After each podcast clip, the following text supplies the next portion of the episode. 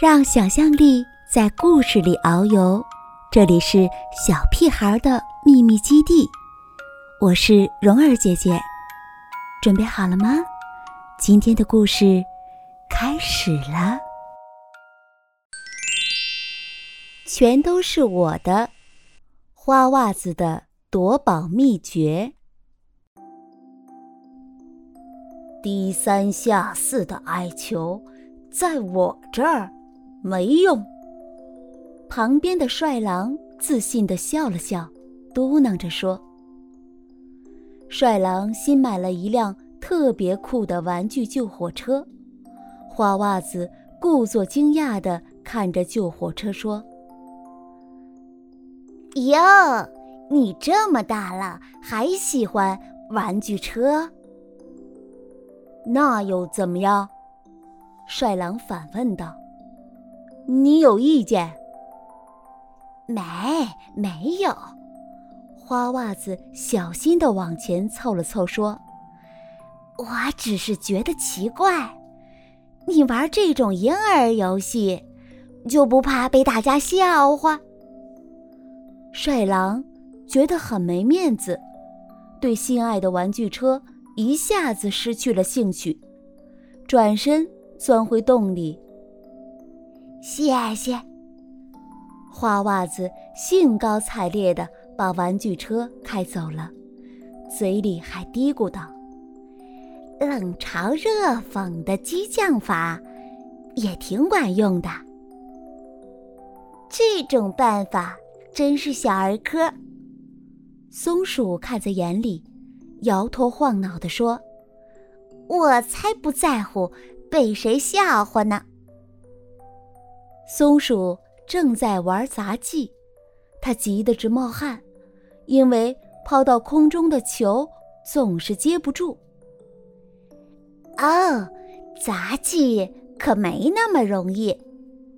花袜子连哄带骗地说：“我用新消防梯换你的球吧。”松鼠高兴地跳上梯子，蹦蹦跳跳。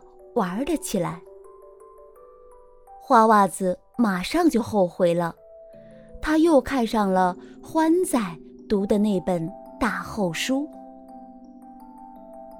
花袜子摘掉橘红色的帽子，从上面扯下一撮羊毛，说：“嘿，你看，这可是纯羊绒，我很愿意和你一起分享。”你有什么好东西和我分享呢？礼尚往来嘛。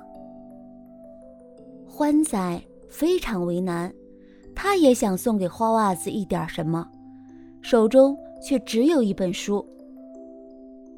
好吧，欢仔说：“这本书我已经读完一半，你拿去分享另一半吧。”话音刚落，书已经不见了。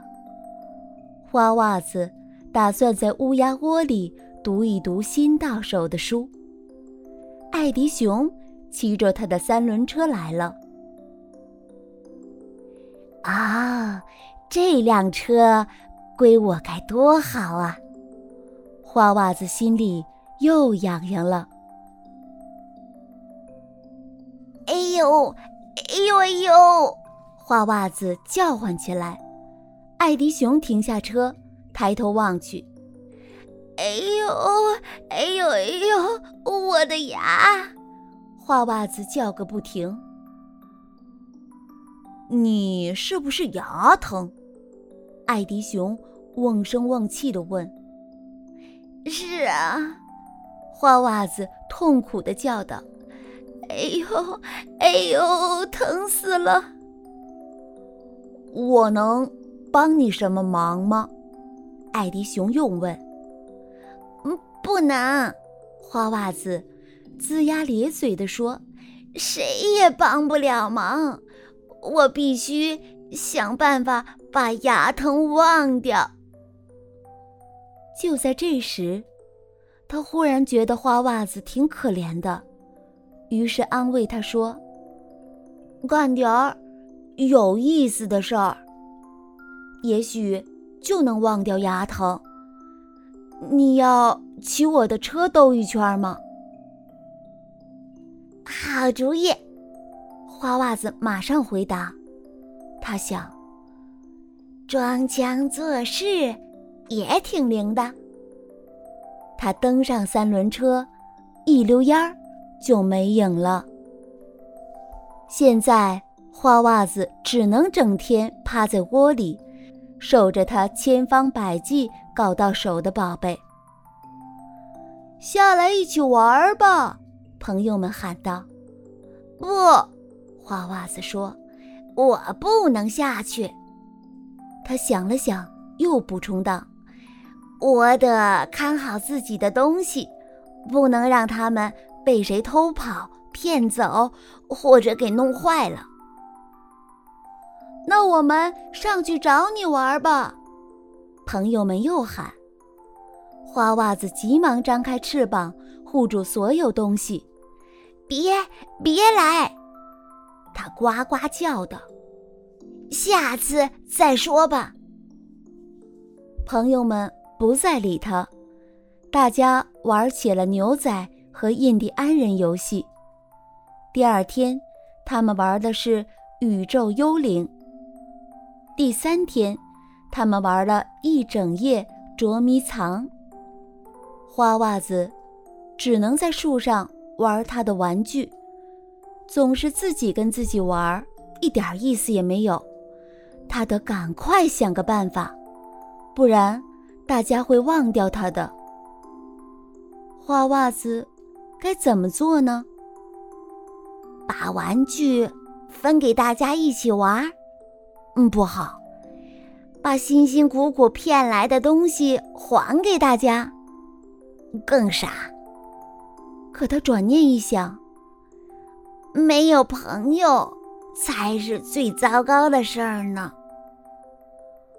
花袜子终于想出一个好主意，他把所有东西都从屋里搬了出来。